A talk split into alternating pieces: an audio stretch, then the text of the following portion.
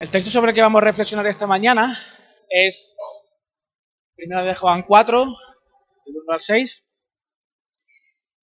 Y cuando, ya se, cuando se ha leído, ya habéis visto que no es un texto sencillo. Por lo menos a mí no me ha parecido un texto sencillo.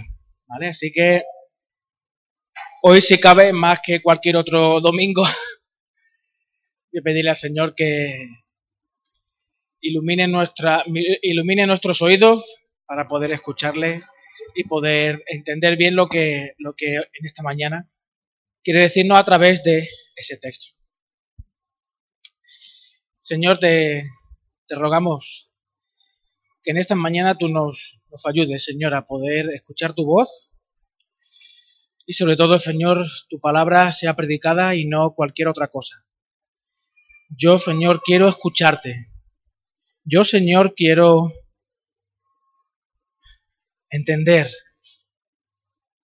Porque cada vez, Señor, que abrimos tu palabra, palabra inspirada por ti, Señor, es como si abriésemos una ventana a tu corazón y pudiésemos ir conociéndote cada vez, cada vez más, Señor. Ayúdanos a sumergirnos en tu corazón, Señor, insondable, grande, Señor, profundo, eterno, santo. Te rogamos que en esta, en esta mañana, Señor, nos ayudes a ver claramente lo que tú quieres enseñarnos con tu palabra, Señor. En tu nombre, amén. Bien. Eh, muchas veces, cuando, uh, muchas veces cuando afrontamos un texto como este, en el que aparecen los espíritus, espíritu por aquí, espíritu por allí, o simplemente se pasa por encima trivializando el tema, como eh, aquel que dice eh, que los fantasmas no existen, o se termina espiritualizando el tema diciendo que todo, absolutamente todo lo que ocurre son espíritus o es Satanás o es cualquier cosa así. De hecho, hay una, hay una anécdota que yo he escuchado más de una vez algún, algún pastor decir en el que un cristiano siempre le echaba la culpa a Satanás de que se dejaba la Biblia, la Biblia en casa. Es que Satanás me ha dicho, es que Satanás me ha hecho olvidar, es que Satanás, y al final, no sé si lo habéis escuchado, y al final un día, justo en la puerta de la iglesia, Satanás le aparece y le dice, chiquillo, no me eches más la culpa, que es tu mala cabeza. ¿Dónde tienes tú la Biblia? ¿Cuándo fue la última vez que la leíste? ¿No? Ambas, ambos extremos es una huida hacia adelante, dejando otras cosas pues, que son difíciles de digerir, difíciles de entender, ¿verdad, Samuel? ¿Verdad? Entonces, vamos a leer otra vez Primera de Juan, ¿vale? Capítulo 4, versículos del 1 al 6. Y vamos a prestar atención a lo que nos dice aquí, aquí Juan. Primera de Juan, capítulo 4, versículos del 1 al 6. Amados, no creáis a todo espíritu, sino probad los espíritus si son de Dios. Porque muchos falsos profetas han salido por el mundo. En esto conoced el Espíritu de Dios. Todo espíritu que confiesa que Jesucristo ha venido en carne es de Dios. Y todo espíritu que no confiesa que Jesucristo ha venido en carne no es de Dios. Y este es el espíritu del anticristo, el cual vosotros habéis oído que viene y que ahora ya está en el mundo. Hijitos, vosotros sois de Dios y los habéis vencido, porque mayor es el que está en vosotros que el que está en el mundo. Ellos son del mundo, por eso hablan del mundo y el mundo los oye. Nosotros somos de Dios. El que conoce a Dios nos oye. El que no es de Dios no nos oye. En esto conocemos el espíritu de la verdad y el espíritu de error. En mi opinión, la vida cotidiana se habla de espíritus y el cine, con su, con su mitología, o el racionalismo pragmático y científico, o sea, aquello que puedo tocar y medir, creo en aquello que yo creo en aquello que puedo ver y mis sentidos pueden percibir, todo fuera de aquí nada de eso existe, terminan desfigurando la realidad del universo. Pablo, eh, empieza a pasar la primera diapositiva, porfa. Un espíritu protector. Hay gente que piensa que cuando se habla de espíritus en la Biblia, pues hay espíritus protectores, ¿verdad? Un espíritu bueno, un espíritu, eso es, el, yo cuando vi la película de Gasper, pues eso, yo es que no me acuerdo muy bien del nombre. Me recordaba eso, un, espíritu así eh, inocente, sencillo, que juega contigo, juguetón, que te acompaña, que, ¿no? Luego tenemos otros espíritus, como este, ¿verdad? Esto es eh, de la película del el, eso. Gracias, Manolo. En el que es todo lo opuesto. Espíritus que buscan total y absolutamente destruir al ser humano, lo esclavizan y hacen con, ellos lo que quieren, ¿verdad? El siguiente, de Pablo. Y esto es, pues, la falida cínica. Si dijera todo lo que pienso, la niña del exorcista a mi lado parecería el osito mimosín. Y esta es de la familia Monster, ¿os acordáis? La familia Monster. Los que no sois de mi generación, buscáis en Google Familia Monster y podréis ver esto. Es, es una serie de estas de mi época, ¿vale? Está muy chula, ¿eh? Está muy chula. Tiene cosas curiosas. Pon la siguiente, Pablo. Pero en realidad de lo que nos habla el texto es de esto. ¿Qué veis ahí en esa, en esa diapositiva? Una oveja, ¿verdad? Y, y aquí de espalda se ve un lobo disfrazado oveja, ¿verdad? Pues de eso es de lo que nos está hablando el texto. ¿Cómo identificar quién es verdadera oveja y quién es lobo disfrazado oveja? Amados, no creáis a todo espíritu, sino probad los espíritus si son de Dios, porque muchas, muchos lobos disfrazados de ovejas han salido por el mundo. Este, este versículo que os voy a decir ahora es el versículo sobre el que gira toda la carta de Juan. Y os he repetido, pues ya no sé cuántas veces desde que empezamos la serie de predicaciones de Juan. Primera de Juan 5.13. Estas cosas os he escrito a vosotros que creéis en el nombre del Hijo de Dios, para que sepáis que tenéis vida eterna y para que creáis en el nombre del Hijo de Dios. Pon la, la diapositiva anterior, Pablo. ¿Es posible, es posible llegar a creerse oveja siendo en verdad lobo? ¿Es posible eso? Juan dice que sí. Llevamos hasta aquí viendo que es posible ser lobo y creerse oveja. Aunque hay un refrán español que dice, eh, eh, el, hábito nace al monje, pero muchas veces dicho una mentira al final termina siendo verdad. De hecho, todos los días en la prensa vemos cosas que no son ciertas y al final terminan siendo ciertas. No sé cómo, pero no, la creemos o se la creen o nos la hacen creer. Este pasaje es el ídolo central de la carta de Juan. Tener certeza de que realmente conocemos a Dios como Dios quiere que se le conozca. Esta semana tuve una conversación con una compañera de colegio que hacía más de 20 años que no veía. Bárbara. Y estoy hablando y ella, eh, ella se confiesa católica y tal. Y yo le dije que era pastor, bueno, resumiendo mucho. Y me dice, ya, pero bueno, al final todos creemos en Dios. Sí, todo, no voy a decir que no. Pero, ¿todo el mundo conoce a Lidia como Manolo conoce a Lidia? No, ¿verdad? Tú conoces a Lidia, yo conozco a Lidia. Todo el mundo más o menos conoce a Lidia, sabe quién es Lidia. Pero, como conoce Manolo a Lidia, nadie la conoce, ni él tampoco, y él recomienda que nadie la conozca.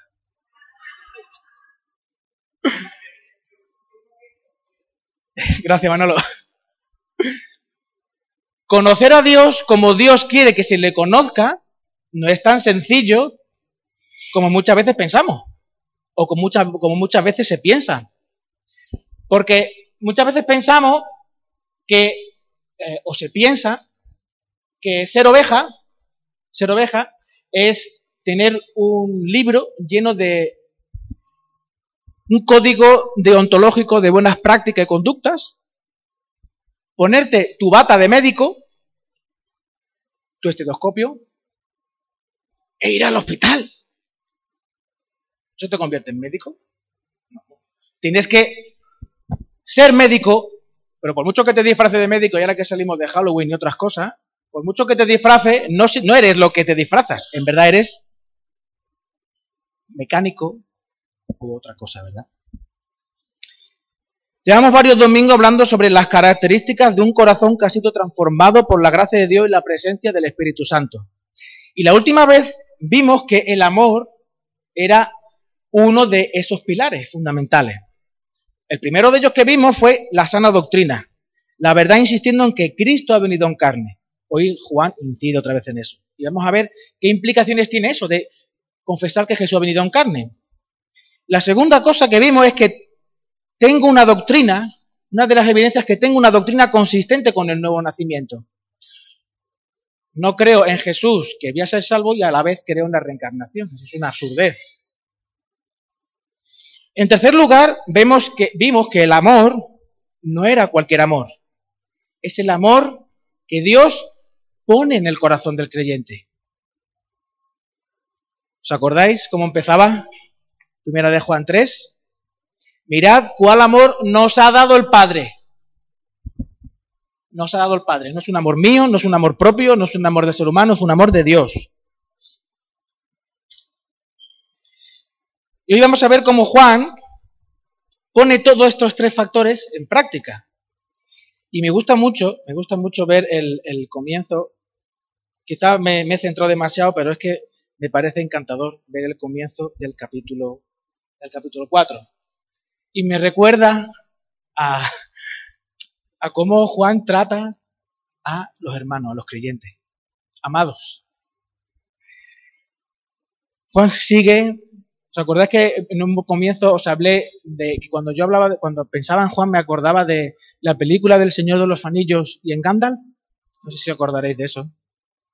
Gandalf, un ancianito, muy sabio, pero no va de prepotente, no va con condescendencia, no va con paternalismo hablando con Frodo, no va con, con cariño, le lleva de la mano, le guía, le dota de capacidades para que Él pueda hacer las cosas. ¿Verdad? Así es, así me imagino yo. A Juan, amados. Da la sensación que Juan intenta acariciar con las palabras a los hermanos para guiarlos, para mostrarles, para, acompañar, para acompañarles en su crecimiento y en su plenitud, en ser semejantes a Cristo. Amados, no creáis a cualquiera que pretenda estar inspirado por el Espíritu Santo sino someterlo a prueba para ver si Dios, a ver si es de Dios, porque han salido por el mundo muchos falsos profetas. Y en griego, falso profeta se traduce como pseudo profetai. Cuando alguien es pseudo algo, es cualquier cosa menos eso que dices, ¿eh? ¿verdad? Haciendo un poco de memoria, cuando comenzamos nuestra serie de predicaciones sobre la carta de Juan, estuvimos viendo que uno de los motivos principales por lo que Juan escribió la carta es porque existían personas que estaban introduciendo en la iglesia cosas que no eran del Señor. El gnosticismo, ¿os acordáis de esa palabra que la mencioné en algún momento? Antonio, ¿tú te acuerdas? Más o menos, ¿verdad? El gnosticismo, de conocimiento de gnosis, el gnosticismo surge como movimiento a partir, a partir del siglo II, ciento y pico. 101, 103, 110, 115, 120, a partir de ahí comienza. Juan está escribiendo su carta en el año 80 y 80. Algunos dicen un poquito antes, otros un poquito después, pero bueno, como no existía, nadie, a Juan no se le ocurrió poner la fecha en su carta, pues más o menos se intuye por todo lo que tiene la carta que fue por el año 80. El gnosticismo no tenía ningún problema en afirmar que Jesús era Dios. El problema radicaba en la encarnación de Dios en Jesús de Nazaret. Ese era el problema. Algo tiene que haber. No dice, eso no es un argumento que dice mucha gente. Algo tiene que haber. O no lo creo, o algo tiene que haber. El problema no es que algo tiene que haber. El tema está en que ese algo que tiene que haber es Jesús de Nazaret. De hecho, ellos afirmaban que si Dios había venido tomando la había venido, había venido tomando la apariencia de un ser humano, como si fuese, yo qué sé, un holograma. Para el gnosticismo, una, era, eh, eh, eh, el, gnosticismo era una corriente que mezclaba muchas creencias y pensamientos, era, era un elemento sincrético. Todo lo natural, todo lo que se podía percibir con los sentidos, o sea, el cuerpo, la naturaleza, los animales, era señal de algo malo, algo que no te contaminaba, con lo cual no tenías que tener contacto. No era verdadero. En cambio, todo lo relacionado con lo espiritual, con el mundo de las ideas, era lo bueno, lo auténtico, era verdad. Y en la primera carta de Pablo a Timoteo, escrita unos 20 años antes casi, ¿vale? Unos 20 años antes, Pablo le dice, ya Pablo menciona este tipo de cosas. Y, tiene, y fijaos lo que dice 1 de Timoteo 4, del 1 al 4.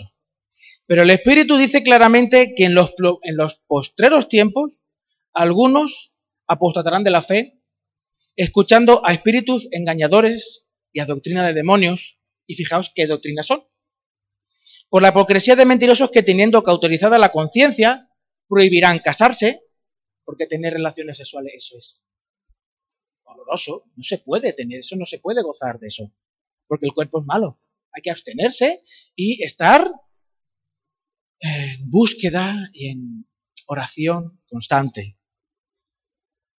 Prohibirán casarse, mandarán abstenerse de alimentos que Dios creó para que con acción de gracia participasen de ellos los, los creyentes a ver, yo no, yo no, yo no estoy en contra de la gente que es vegana, ni, ecologista, ni que coma producto ecológico. Estoy mezclando temas, ¿vale? Pero si Dios lo creó todo bueno, bueno, cada uno tiene que tener su propia conciencia delante del Señor, ¿verdad?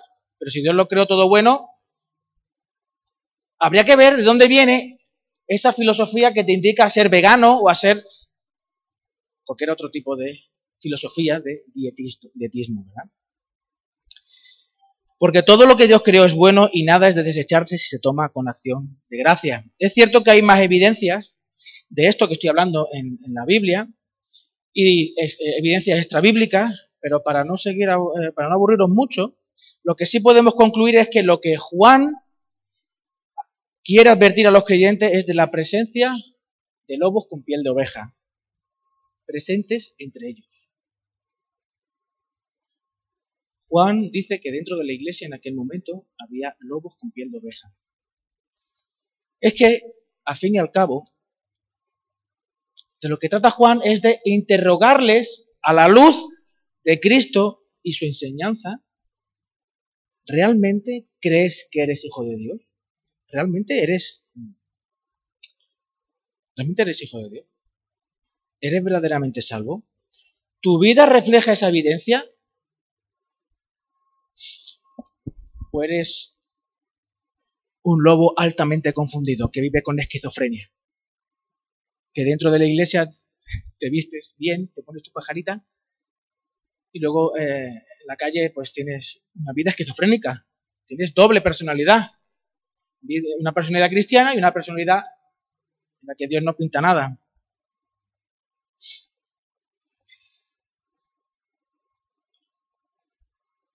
La imagen la idea, el conocimiento.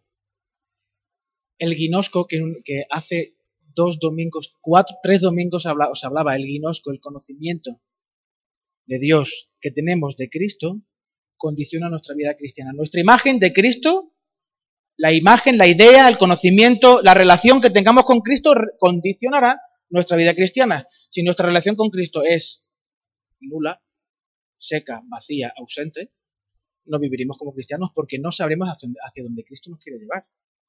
Juan insiste en la necesidad de conocer bien a Jesús, de creer en Él como nos lo ha enseñado, y así tendremos la certeza salvífica. La presencia del Espíritu Santo será evidente y nuestra conciencia de estar en terapia ocupacional nos mantendrá despiertos al propósito de Dios por el cual Dios nos mantiene como, como humanos redimidos en esta tierra. El versículo 2 dice, hermanos, en esto conoced el Espíritu de Dios. En otras versiones dice, con esto podéis discernir quién tiene el Espíritu de Dios. Todo espíritu, está en minúscula, en otras versiones dice todo profeta que confiesa, la palabra homologueo, en griego homologueo, que Jesucristo ha venido en carne es de Dios. No solo es de Dios, sino procede de Dios. Es nacido de Dios. Es un fruto del vientre de Dios. El término en griego que Juan usa para confesar es este de homologueo y es de la familia de homólogo. ¿Os suena de homólogo?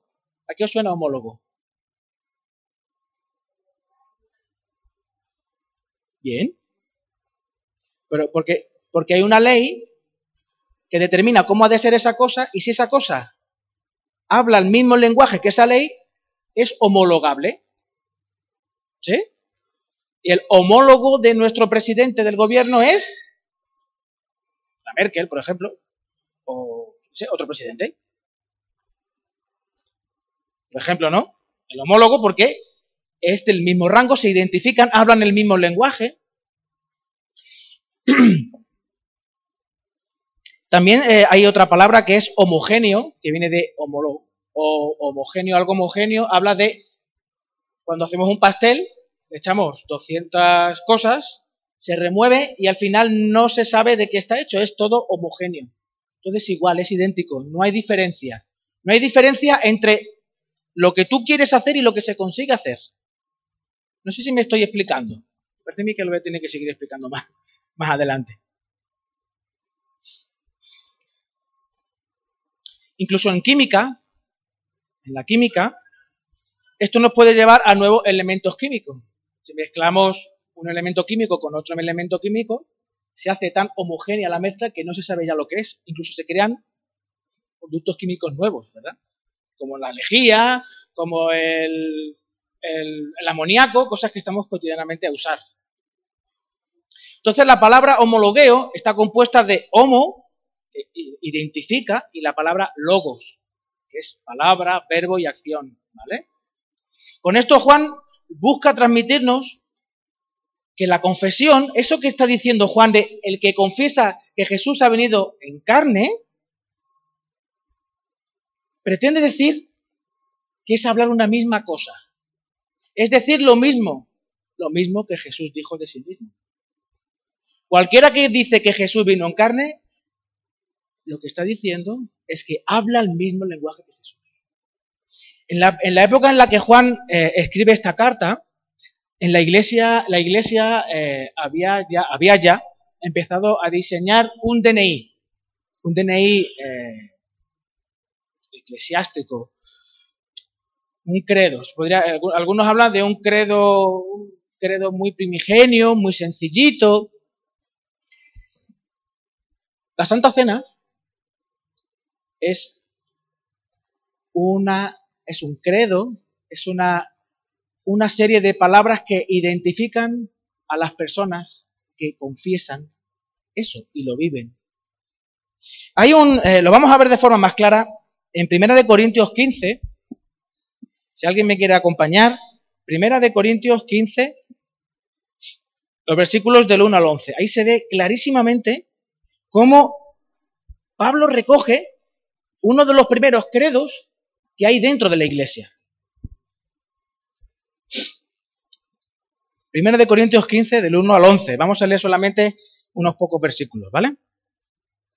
Dice, además os declaro, hermanos, el Evangelio que os he predicado, el cual también recibisteis, en el cual también perseveráis. Por el cual, asimismo, si retenéis la palabra que os he, predicado, sois salvos si no creísteis en vano. Porque, primeramente os he enseñado lo que asimismo recibí. O sea, que él no, es de él, él lo recibió. que Cristo murió por, por nuestros pecados, conforme las Escrituras, y que fue sepultado y que resucitó al tercer día, conforme las Escrituras, y que apareció a Cefas y después a los doce, después apareció a más de 500 hermanos a la vez, de los cuales muchos viven y otros ya duermen. Después apareció a Jacobo, después a todos los apóstoles y al último de todos, como a un abortivo, me apareció a mí.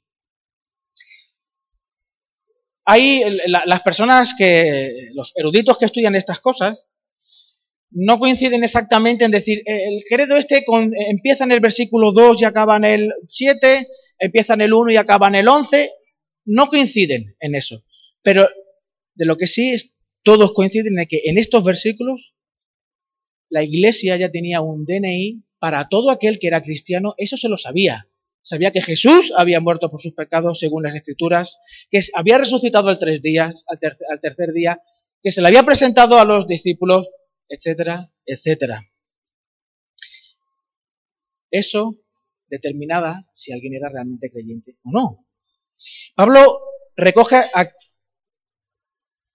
recoge aquí uno de los primeros credos existen en la, iglesia y dos autores que se llaman Jeremías, Joaquín Jeremías o, o C.H. Dodd, indican que, esto, que estas palabras que estamos leyendo son del año 35 37 de, la, de nuestra era. Al tercer año de Jesús haber resucitado, esto ya era señal inequívoca de, si, de que alguien que confesaba eso era cristiano o no lo era.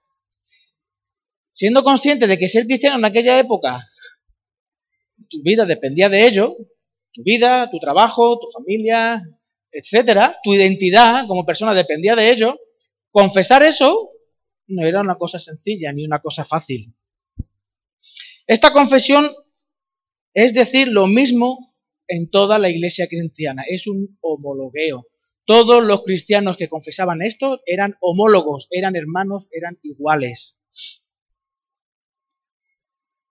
Por tanto, cuando Juan habla de homologueo, no es solo saber recitar unas palabras o frases.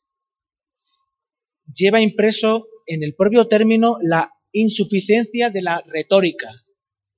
Es imprescindible la acción. Logos, palabra, verbo, acción. Tú podías recitar las palabras hoy en día. Podemos recitar miles de palabras, podemos llevar la Biblia bajo el brazo, como muchas veces no se reclama, ¿no? Nuestra identidad, cuando íbamos por la calle hace 40 años, llevar una Biblia de tapas negras y borde dorado, ya eso nos identificaba como evangélico o protestante. Eso se ha perdido. Ahora, ahora, ¿qué es lo que te identifica? Por la calle, tu Biblia, pero si ya la llevamos, la llevamos en el móvil, es más práctico, más cómodo. Es imprescindible la acción. Homologueo, confesar. En la Biblia, confesar nos habla de una profunda carga de reconocimiento, de pacto, de confesión, incluso de alabanza. Salmo 116, segunda de Crónicas, capítulo 33, versículos 12 y 13, en el que Manasés, aquel rey impío, confiesa su pecado delante de Dios y delante de toda la gente. Daniel capítulo 9, versículos 15 y principalmente el 20, en el que Daniel está orando al Señor pidiendo pecado, pidiendo perdón por los pecados, no los suyos, sino por los pecados del pueblo. Por los pecados del pueblo. Este homologueo, cuando Juan habla de homologueo, está hablando de con este pozo. Reconocimiento, confesión, intercesión, acción. Y en el Nuevo Testamento tenemos evidencias más claras si cabe de todo esto. Jesús indica claramente que se le ha de confesar. Lucas 12.8 Mateo 10:32, ante los hombres. Si tú no confiesas a Dios ante los hombres, Él no te confesará delante de Dios, dice Él. ¿verdad? Fijaos lo importa, y es homologueo. Jesús es nuestro hermano. Somos coherederos con Él.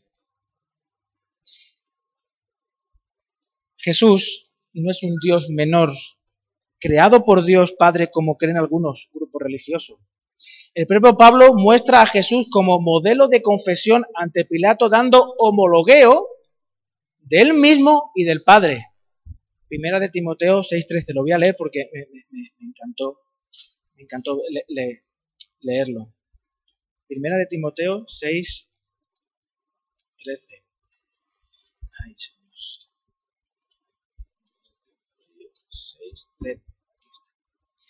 Te mando delante de Dios, dice a Timoteo, que, que da vida a todas las cosas y de Jesucristo, que dio testimonio homologueo de la buena profesión delante de Poncio Pilato. Cristo es el modelo de homologueo. Cristo presenta, Pablo presenta a Jesús como el homologueo delante de los hombres que no se avergonzó de confesar, de afirmar, de decir. De lo que estamos hablando en esta mañana, no nos va a dar tiempo a acabarlo en esta mañana. Porque de lo que Juan habla es una cuestión de vida o muerte. Si tú no eres una oveja, si tú no eres una oveja, no hay opciones, eres un lobo con muy buenas costumbres, muy, que sabe leer muy bien su Biblia, que ora muy bien en voz alta, pero eres una oveja. Según sea la imagen, el conocimiento, el guinosco de Cristo, así será tu confesión, tu homologueo de Él. Muchas veces pensamos que cuando eh, se toma la Santa Cena, le voy a pedir a, a, a Pepi y a María Molina que pasen aquí delante y vamos a tomar ya la Santa Cena. Vamos a empezar a tomar la Santa Cena. Pepi Bernal. Gracias. Cuando tomamos la Santa Cena, estamos dando un homologueo. Pasa, pasa, María. Estamos dando un homologueo, una confesión entre nosotros y al mundo de que realmente Jesucristo vino en carne. Porque si Jesucristo no hubiese venido en carne, vana es nuestra fe y nuestra esperanza. Porque ¿quién pagó por, nuestros pecados? Por eso el, el, el, texto de, que siempre se suele leer, Primera de Corintios capítulo 11, si no me, si no me equivoco,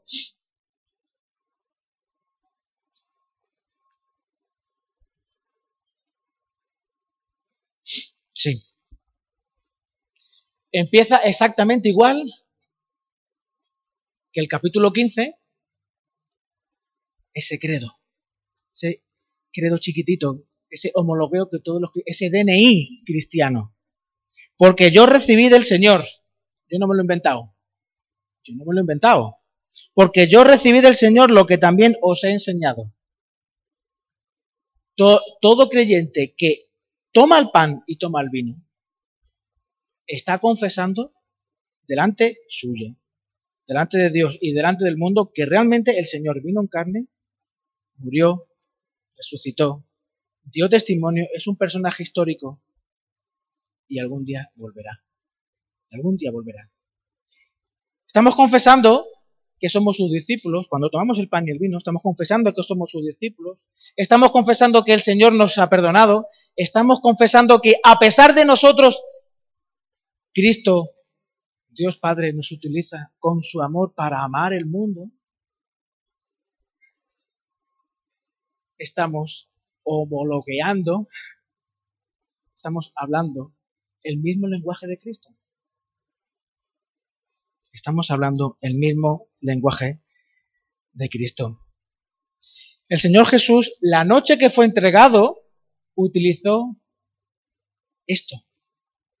Dijo estas palabras, no exactamente, pero sí, este era el contexto, esta era la situación. Pan y vino, pan y vino. El Señor Jesús, la noche que fue entregado, tomó pan y habiendo dado gracias, lo partió y dijo, estamos, Esto es homologueo 100%, ¿eh? Tomad, comed esto, es mi cuerpo que por vosotros es partido, haced esto en memoria de mí. Más homologueo que esto, estamos diciendo las palabras que el Señor dijo aquella noche con sus discípulos. Y el Señor, me voy a atrever, el Señor nos la está diciendo a través de mi voz hoy. Tomad, comed, esto es mi cuerpo que por, vosotros es partido, haced esto en memoria de mí. Cuando tomamos el pan, confesamos, hoy, confesamos que realmente el Señor vino en carne. Y que el Señor murió por cada uno de nosotros que es un personaje histórico que no es una idealización histórica de lo que a nosotros se nos pudiera ocurrir, sino que hemos recibido de él este encargo, no solo como una mera retórica, sino como una vivencia interior que inevitablemente el mundo tiene que ver. Si el mundo lo que ve, porque a ver, al lobo el rabo no se le puede no se le puede esconder. Las orejas al lobo siempre se le ven, ¿verdad? Y por mucho que perfume que se eche oveja, el lobo siempre huele a lobo. Come carne, aunque se haga vegano, como las ovejas, ¿vale? Por mucho que uno quiera, el lobo siempre será lobo, a menos que el Señor lo transforme en oveja. Así que vamos a tomar esta mañana el pan y vamos a tomar el vino, vamos a tomar la Santa Cena, intentando tener esta profunda conciencia de que estamos homologueando, estamos hablando, estamos confesando, estamos mostrando de forma clara y evidente ese acto que no solo son palabras, sino que nos conduce a la acción, al seguimiento y a la y, amar a los hermanos como el Señor nos pide.